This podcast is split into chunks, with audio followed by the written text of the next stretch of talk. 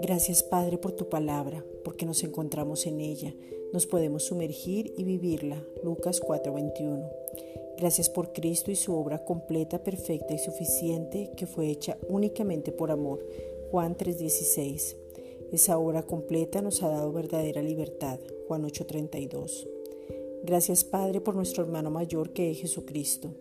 Gracias Padre porque hemos vuelto al origen y tenemos una identidad clara donde nos deleitamos en ti.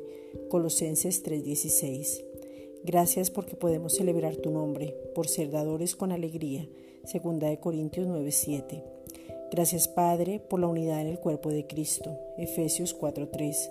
Gracias por poder entender el poder de la sangre. Primera de Corintios 1:18.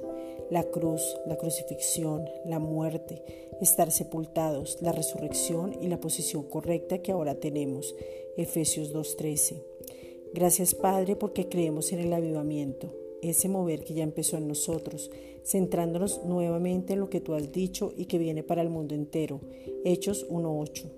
El poder que nos habita y que nos da la capacidad para testificar y predicar el Evangelio de la Gracia. Gracias Padre por ese Evangelio de la Gracia que es poder.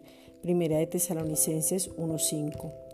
Este Evangelio que viene con manifestación de milagros, señales y prodigios, viene lo sobrenatural, el poder de Dios manifestado. Por eso te damos gloria y estamos expectantes para ver todo lo que vas a hacer para mostrar tu gloria. Efesios 2.9.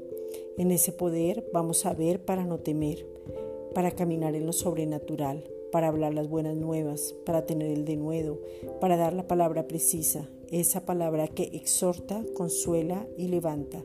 Primera de Corintios 14:3. Gracias, Padre.